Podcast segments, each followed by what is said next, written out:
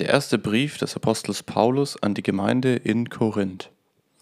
Paulus, nach dem Willen Gottes zum Apostel von Jesus Christus berufen, und der Bruder Sosthenes schreiben diesen Brief an die Gemeinde Gottes in Korinth, an alle, die durch die Verbindung mit Jesus Christus für Gott ausgesondert und, sein, und zu seinem heiligen Volk berufen sind. Darüber hinaus geht unser Brief allen, die sich zu Jesus Christus, unseren gemeinsamen Herrn, bekennen und seinen Namen anrufen, wo sie auch sind. Gnade und Frieden sei mit euch von Gott, unserem Vater, und von Jesus Christus, dem Herrn. Ich danke meinem Gott immerzu dafür, dass er euch durch Jesus Christus seine Gnade geschenkt hat. Durch sie seid ihr reich geworden an allem, was euch aus der Gemeinschaft mit Jesus Christus erwächst, an jeder Art von gegen Geist gewirkten Wort und von geistlicher Erkenntnis. Weil die Botschaft von Christus zum festen Grund eures Glaubens geworden ist, fehlt euch keine von den Gaben, die der Geist Gottes schenkt, und so wartet ihr voller Zuversicht darauf, dass Jesus Christus, unser Herr, kommt und vor aller Welt offenbar wird. Es wird euch auch helfen, bis zum Ende fest aus diesem Grund zu stehen, sodass euch an seinem Gerichtstag niemand anklagen kann. Gott selbst hat euch dazu berufen, für immer mit seinem Sohn Jesus Christus, unserem Herrn, verbunden zu sein, und er ist treu, er steht zu seinem Wort. Brüder und Schwestern, im Namen von Jesus Christus, unserem Herrn, rufe ich euch auf, seid einig. Bildet keine Gruppen, die sich gegenseitig bekämpfen. Haltet in gleicher Gesinnung und Überzeugung zusammen. Durch Leute aus dem Haus von Chloe habe ich erfahren, dass es unter euch Auseinandersetzungen gibt. Ich meine damit, dass ihr euch alle irgendeiner Gruppe zurechnet. Die einen sagen, ich gehöre zu Paulus, die anderen, ich gehöre zu Apollos. Oder auch, ich gehöre zu Petrus. Und wieder andere erklären, ich gehöre zu Christus. Christus lässt sich doch nicht zerteilen, ist vielleicht Paulus für euch am Kreuz gestorben oder wurdet ihr aus seinem, aus seinem Namen getauft? Ich danke Gott, dass ich außer Crispus und Gaius niemand von euch getauft habe, sonst würdet ihr am Ende noch sagen, dass ihr auf meinen Namen getauft worden seid. Doch ich habe euch noch, doch ich habe auch noch Stephanas und seine Hausgemeinschaft getauft. Aber ich kann mich nicht erinnern, dass ich sonst noch irgendjemand getauft hätte. Denn Christus hat mich nicht beauftragt zu taufen, sondern die gute Nachricht zu verkünden.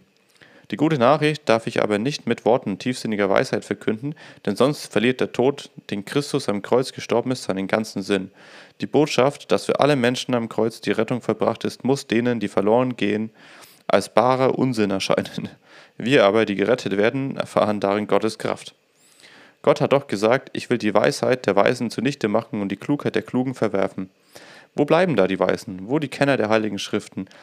Wo die, wo die gewandten Diskussionsredner dieser Welt? Was für diese Welt als größter Tiefsinn gilt, das hat Gott als reinen Unsinn erwiesen.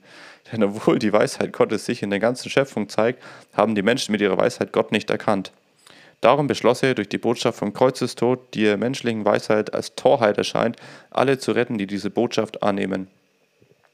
Die Juden fordern von Gott sichtbare Machterweise, die Griechen suchen in allen Dingen einen Sinn, den die Vernunft begreift. Wir aber verkünden den gekreuzigten Christus als den von Gott versprochenen Retter. Für Juden ist das eine Gotteslästerung, für die anderen barer Unsinn. Aber alle, die von Gott berufen sind, Juden wie Griechen, erfahren in dem gekreuzigten Christus Gottes Kraft und erkennen in ihm Gottes Weisheit. Gott erscheint töricht und ist doch weiser als Menschenweisheit. Gott erscheint schwach und ist doch stärker als Menschenkraft. Schaut doch euch selbst an, Brüder und Schwestern, wen hat Gott denn da berufen? Es gibt ja nicht viele unter euch, die nach menschlichen Maßstäben klug oder einflussreich sind oder aus einer angesehenen Familie stammen. Gott hat sich vielmehr in der Welt einfältige in der Welt die Einfältigen und Machtlosen ausgesucht, um die Klugen und Mächtigen zu demütigen. Er hat sich die Geringen und Verachteten ausgesucht, die nichts gelten, denn er wollte die zu nichts machen, die in der Welt etwas sind. Niemand soll sich vor Gott rühmen können. Euch aber hat Gott zur Gemeinschaft mit Jesus Christus berufen, mit ihm hat er uns alles geschenkt. Er ist unsere Weisheit, die wahre Weisheit, die von Gott kommt. Durch ihn können wir vor Gott als gerecht bestehen. Durch ihn hat Gott uns zu seinem heiligen Volk gemacht und von unserer Schuld befreit. Er sollte so kommen, wie es in den heiligen Schriften steht. Wer sich mit etwas rühmen will, soll sich mit dem rühmen, was der Herr getan hat. Brüder und Schwestern, als ich zu euch kam, und euch Gottes verborgenen Plan zur Rettung des Menschen verkündete, habe ich euch doch nicht mit tiefsinniger Weisheit und geschliffener Redekunst zu beeindrucken versucht.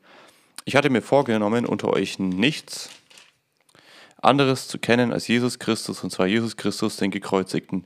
Als schwacher Mensch trat ich vor euch und zitterte innerlich vor Angst. Mein Wort und meine Botschaft wirkten nicht durch Tiefsinn und Überredungskunst, sondern weil Gottes Geist durch sich darin mächtig erwies. Euer Glaube sollte sich nicht auf Menschenweisheit gründen, sondern auf die Kraft Gottes. Auch wir verkünden tiefsinnige Weisheit für alle, die dafür reif sind. Aber das ist nicht die Weisheit dieser Welt und auch nicht die ihrer Machthaber, die zum Übergang, Untergang bestimmt sind. Vielmehr verkünden wir Gottes geheimnisvolle Weisheit, die bis jetzt verborgen war. Schon bevor Gott die Welt erschuf, hatte er den Plan gefasst, uns an seiner Herrlichkeit Anteil zu geben. Aber keiner von den Machthabern dieser Welt konnte Gottes weisheitsvollen Plan durchschauen, sonst hätte, hätten sie den Herrn, der die Herrlichkeit Gottes teilt, nicht ans Kreuz gebracht. Es heißt ja in den Heiligen Schriften, was kein Auge jemals gesehen und kein Ohr gehört hat, worauf kein Mensch jemals gekommen ist, das hält Gott bereit für die, die ihn lieben. Uns hat Gott dieses Geheimnis enthüllt durch seinen Geist, den er uns gegeben hat. Denn der Geist erforscht alles, auch die geheimsten, geheimsten Absichten Gottes. Wie die Gedanken eines Menschen nur seinem eigenen Geist bekannt sind, so weiß auch nur der Geist Gottes, was in Gott vorgeht. Wir haben aber nicht den Geist dieser Welt erhalten, sondern den Geist, der von Gott kommt. Darum können wir erkennen, was Gott uns geschenkt hat. Davon reden wir nicht in Worten, wie sie menschliche Weisheit lehrt, sondern in Worten, die der Geist Gottes eingibt. Von dem, was Gott uns durch seinen Geist offenbart, reden wir so, wie sein Geist es uns lehrt. Menschen, die sich auf ihre natürlichen Fähigkeiten verlassen, lehnen ab, was der Geist Gottes enthüllt. Es kommt ihnen unsinnig vor. Sie können nichts damit anfangen, weil es nur mit Hilfe des Geistes beurteilt werden kann. Wer dagegen den Geist hat, kann über alles urteilen, aber nicht von jemandem beurteilt werden, der den Geist nicht hat. Es heißt ja in den Heiligen Schriften, wer, wer kennt den Geist des Herrn? Wer will sich herausnehmen, ihn zu belehren? Und das ist der Geist, den wir empfangen haben, der Geist von Christus, dem Herrn.